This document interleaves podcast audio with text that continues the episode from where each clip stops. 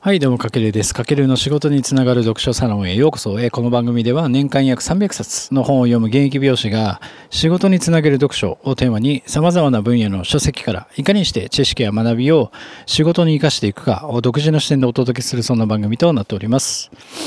はい、皆さんこんばんは。今日は3月、えー10日か。早いですね。まあちょっと夜結構都内は寒いんですけど、もうなんかちらほら桜が咲き始めてるからなんかもうちょっとでなんか3月中旬迎える前になんか満開になりそうな予感もしてるんですけども、もうまだちょっとね寒いし花粉も飛んでるんで皆さん体調管理ぜひ気をつけてください。はい、というわけで今回もちょっと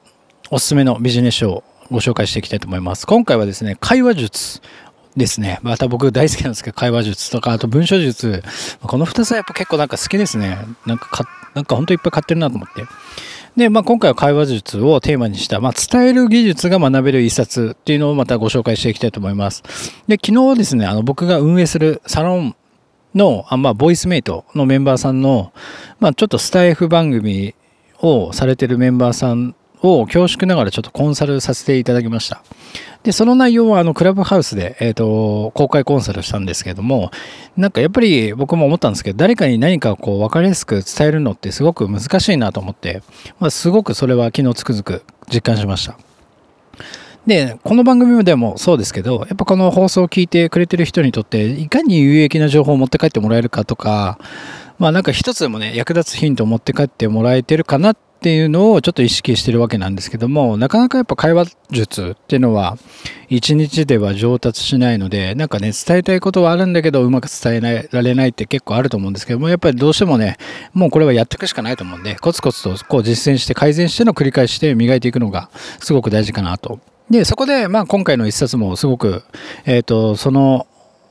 なんだろう、ヒントに、糧になるんじゃないかなと思ってご紹介するのは、えっ、と、10歳でもわかる伝え方の授業という、カリーのシンさんかな、進さんかどっちかなんですけど、さんの、まあ、ウェーブ出版から出てる一冊です。で、これタイトルの通り、まあ、10歳でもわかる説明がとても大事だということで、まあ、よく本とか、まあ、ネットでも中学生にわかるようにとか、まあ、小学4年生にわかるようにといった、なんかノウハウって昔から、えー、と語り継がれてるというか言われてるんですけども、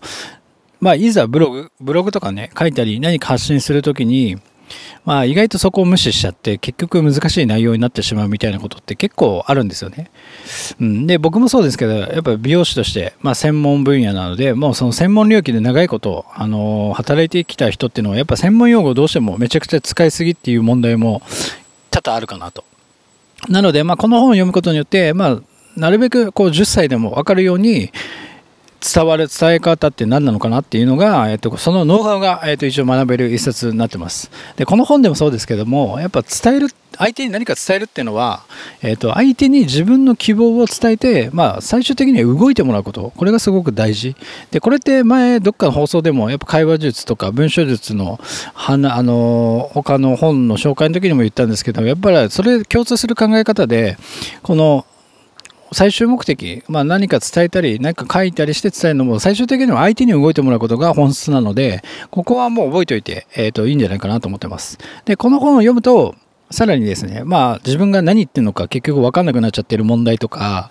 まあその根拠ってなんで正しいのみたいなことを突っ込まれた時に対処できたりとか、あとはなんか理屈はね、分かるんだけどね、なんかなかなか同意できないみたいな問題とかにも解消されて、まああなたの本当に伝えたい意見を相手が受け止めて動いてくれるようになるんじゃないかなと思ってます。で、この本で僕が特に参考になった考え方としては、あのですね、お母さん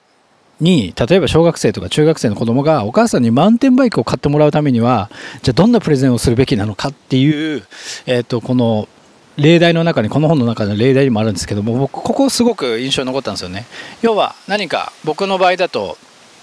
えー、と上司として部下に何か動いてもらいたい時にどんなプレゼンをすれば相手が動いてくれるかみたいな問いかけ。でこの本で言ってたようにお母さんにじゃあマウンテンバイクを買ってもらうためにどんなプレゼンをするかってとこなんですけども明確なゴールとしてはやっぱりお母さんの心を動かして財布を開いてもらう。でマウンテンバイクを買ってもらうことがまあゴールですよね。で全てはこの方の置き換えで考えられると思っててで、ここで大事なのが、やっぱしっかりと、その買ってもらうための自分なりの根拠をしっかりと説明して、まあ練習するっていうことがすごく大事。で、そこで、やっぱりマウンテンバイクを買ってもらいたいんだけれども、お母さんはじゃあ、ダメってどんな反応をしてくるのか、まあ、そこに対して予想と対策を立てるってこともすごく大事。であとはやっぱ口にはお母さんも出さないんだけど買いたくないこう隠れた理由っていうのが必ずあるんですよね。だからそういった隠れた前提への対策も立てていくと。で人って結構そのね誰しもが多分隠れた前提っていうのを持ってるんですよ。それは、まあ、あの今のなんだろう経済状況だったりその働いてる環境だったり、えー、と生活してる環境だったりで変わってくると思うんですよね。だから人には譲れないこだわりみたいなのが必ずあるので簡単には変えられない簡単には動いてもらえないってことをちょっと想定していくってことがすごく大事です。はい。でその上でじゃあどのようにして伝えるかっていうとこの本でも10歳でも分かる伝え方の基本構成として5つあるんですけどもこれすごく簡単で、えー、と1つ目が今回のテーマをまず決めましょうってこと。で2つ目に、えー、とじゃあ相手にどうして欲しいのか？で、二つ目ね。で、三つ目はもう結論。最初に結論を述べる。で、四つ目が、えっと、その結論に至った根拠。で、五つ目に、じゃあその根拠に至った具体例。で、伝え方の順番はこれがね、多分一番大事。で、せあの今回のテーマみたいにちょっと全体の広いところからどんどんどんどん細かいところに説明していくっていうこの順番が大事で、いきなりなんか細かいとこから説明するっていうよりかは、まず今回のテーマと相手にどうしてほしいのかっていうなんか大きな枠組みを伝えてからどんどん細かいこう結論とか根拠に入っていくっていうことがすごく大事。でその中でもっと大事になってくるのが注意として、まあ、余計な情報はもう盛り込まないってこと。もう本当にシンプルに簡潔に、えーと文字をそぎ落とすつもりで余計な情報は盛り込まない。そうすると相手に、相手もシンプルに、えっ、ー、と、耳の中に入ってきやすいというか、あとは自分の意見と事実を混在させてはいけないっていうことも大事。まあ、自分の意見はあるんだけど、それが事実ではなくて自分の意見だったりするので、まあ、その件も区分けしましょうということですよね。うん。まあ、など、まあ、なんだろう、これ、本書ではちょっとね、伝わる3つのステップというちょっとね大きなくくりで本の中は構成されてるんですけども、まあ、その3つのステップ1つ1つのステップごとに超具体的に、まあ、各なステップの、まあ、内容が分かる一冊になっているので、まあ、今ね僕が今回話したのは僕が気になった部分とその伝えるための基本文文章の構成という部分だけをお伝えさせていただいたのでもし興味があればぜひ見てみてください。まあ、なんか10歳でも本当に分かるような、えーと論理的な思考というか、え、ー、と、説明が身につく内容になっているので、あの本当に読んでてもすごく分かりやすく勉強できると思いますので、まあ、今まさになんかこうやって音声配信でもそうですけど、誰かに何か伝えてるっていうことにチャレンジしてる人にとっては、すごくヒントになる一冊なんじゃないかなと思いますので、ぜひ見てみてください。はい。というわけで今回は10歳でもわかる論理的な説明が身につく思考法ということで、えっと、10歳でもわかる伝え方の授業、狩野慎さん、ウェブ出版から出ている一冊をご紹介させていただきました。ぜひ今回の内容少しでもあなたの役に立ったと思いましたら、ぜひフォロー、コメント、いいねなどリアクションいただけると大変励みになりますので、ぜひよろしくお願いします。はい。というわけで今回は以上になります。かけるでした。ではでは。